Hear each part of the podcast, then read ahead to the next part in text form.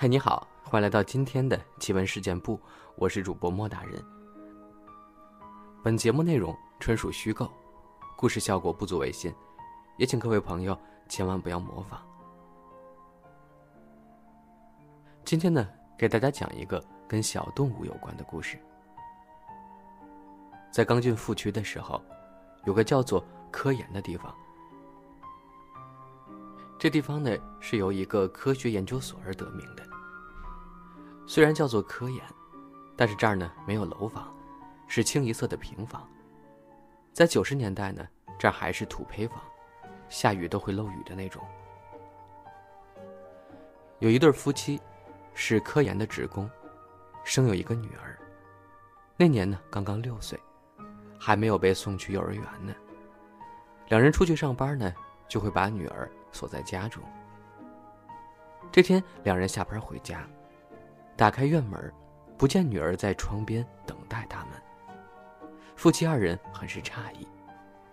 每天回来打开院子，都能在屋子的窗子上看到女儿的身影，怎么今天不见女儿呢？是睡着了吗？二人也没多想，打开房门进了内屋，就见女儿躲在床。最里面的角落里，蒙着被子，浑身哆嗦不停。妻子轻轻的喊了声“女儿”。小姑娘听到是妈妈的声音，掀开被子，扑到妈妈怀里，大哭起来。妻子安抚了一会儿，待女儿止住哭声，就问：“姑娘，怎么怕成这样了？”小女儿听妈妈这么问，又哭了起来。边哭边说：“妈，妈妈，有大耗子，有大耗子咬我，还要吃了我。”这时，丈夫也过来安慰姑娘。他说：“别哭了，哪来的什么耗子？不哭啊，肯定又是你做梦吓到自己了。不哭不哭。”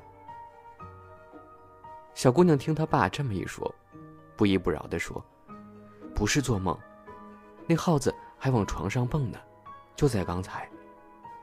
但是没蹦上来，你们就回来了，不是我做梦的。夫妻二人见女儿这样，顺着女儿就安慰：“不是做梦，不是做梦，耗子不敢再来了，宝贝儿不怕啊，不哭。”二人安慰了好久，才把小姑娘哄得不再哭泣了。二人也没将此事放在心上。都以为是女儿不想再被锁在家里，编的瞎话。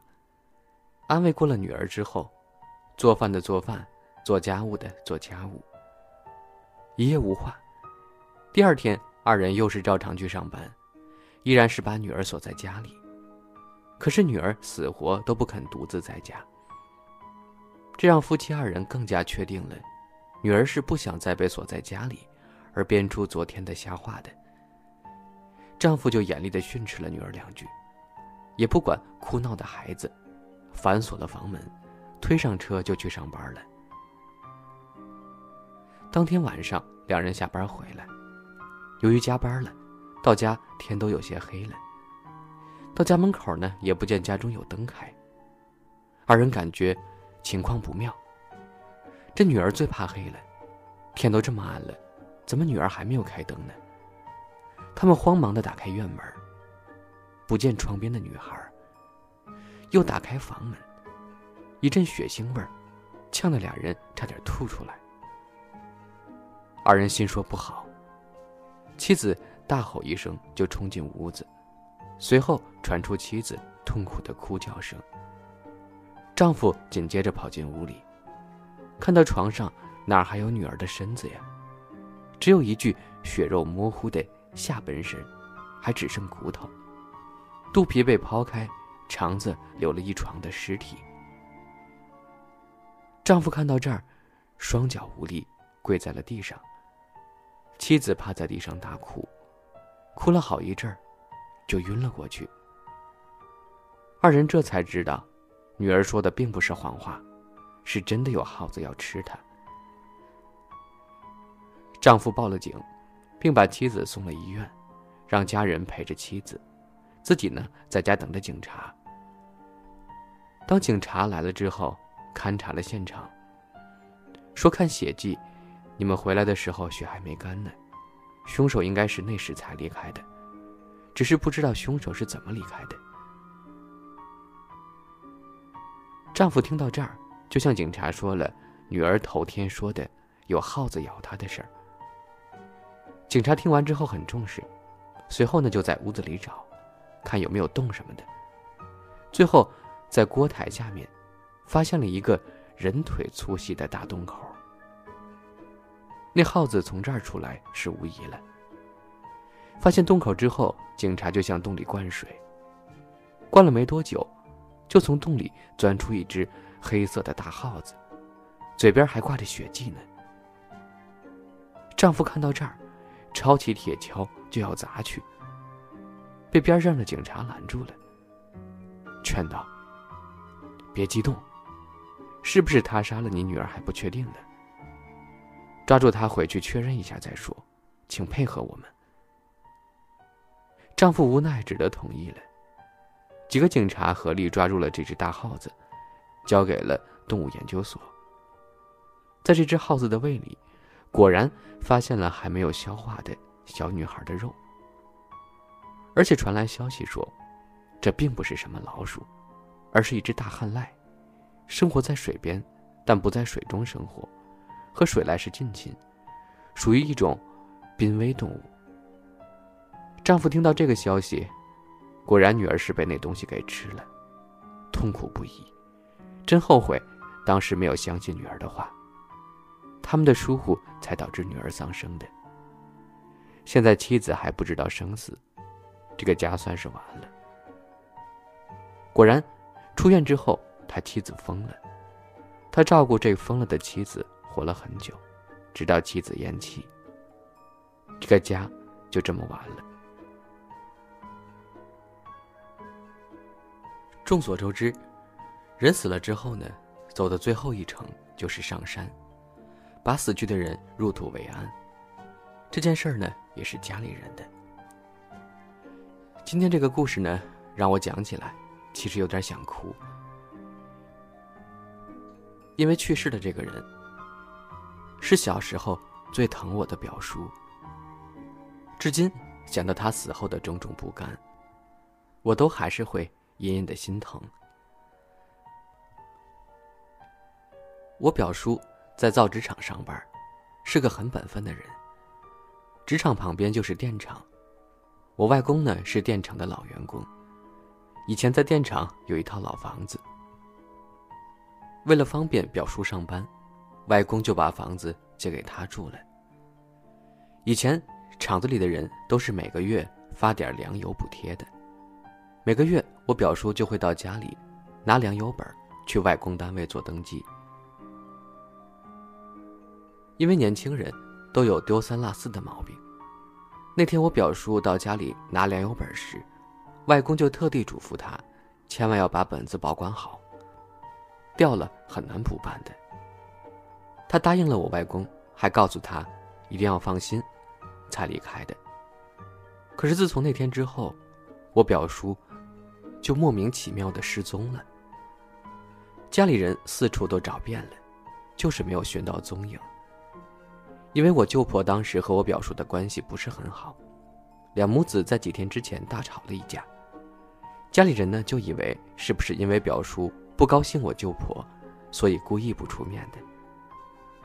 但是亲人之间的那种敏感是种天性，家里人都莫名的心慌，总觉着他的失踪，不是我们猜测的那么简单。后来，一个多月之后的一天，造纸厂的打浆机运作不了，卡机了。工人没办法工作，只好把机器中的纸浆抽干了。再方便修机器。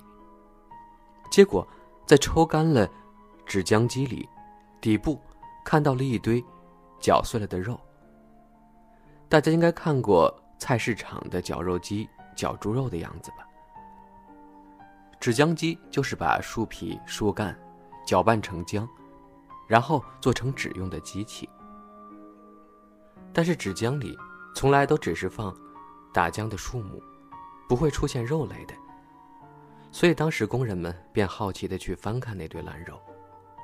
结果在那堆被搅烂的肉里，看到了我外公署名的粮油本又知道我表叔失踪很久了，才通知家里人。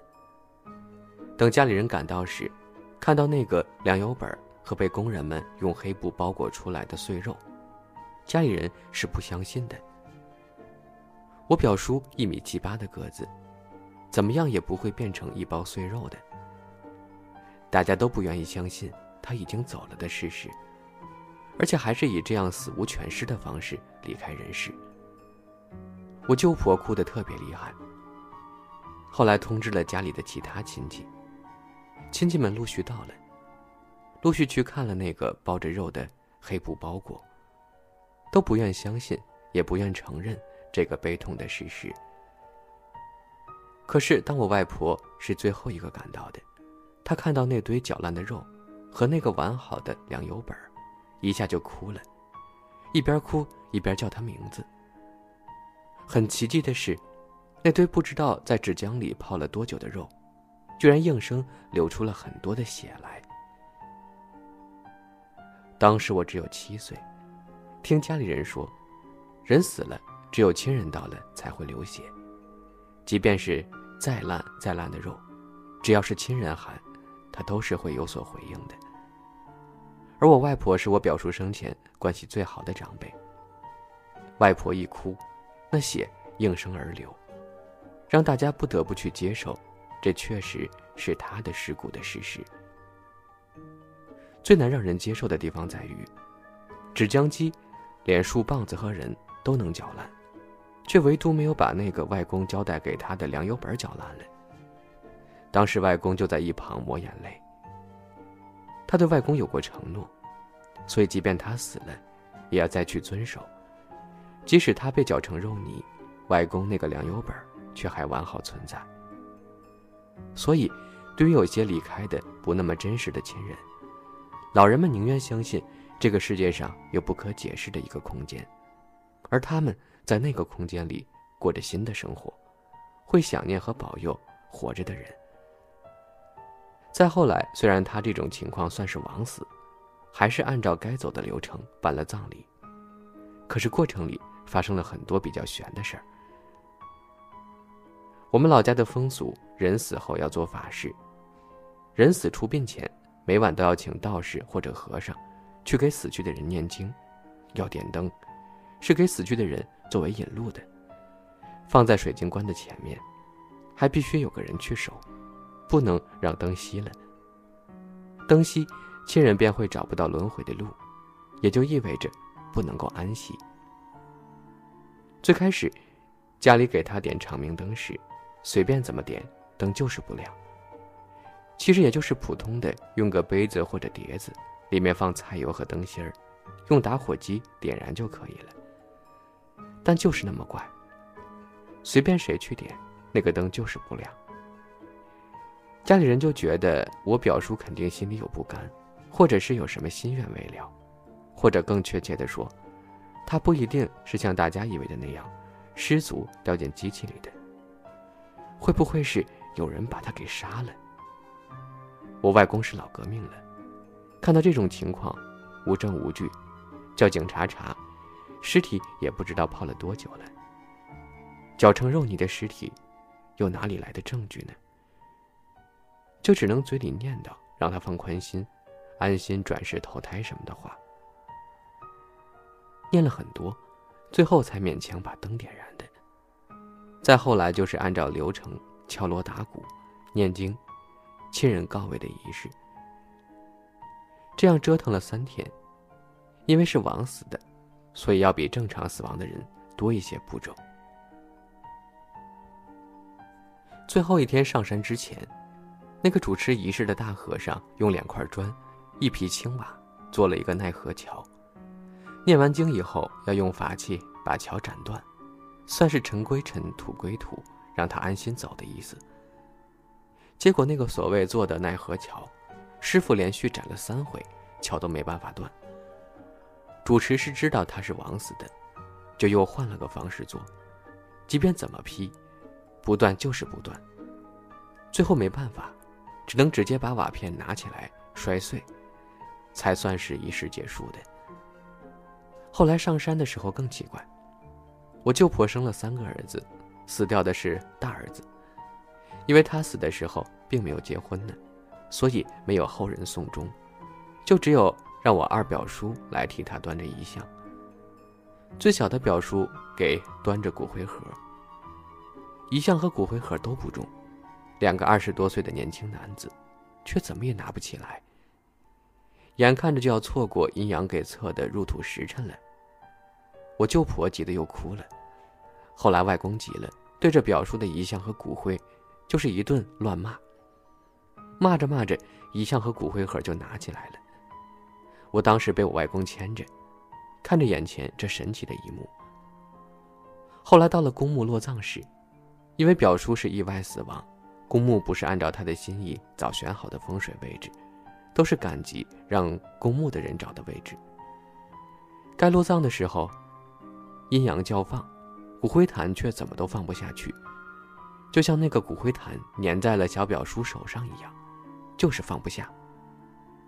后来，舅婆就对着骨灰盒问我死去的表叔，是不是不满意这个位置，就说让他自己选个位置吧，就让我小表叔拿着骨灰盒把剩下的几个没出售的空的陵墓，挨着个的试，最后，在一个正对着他家方向的墓地里。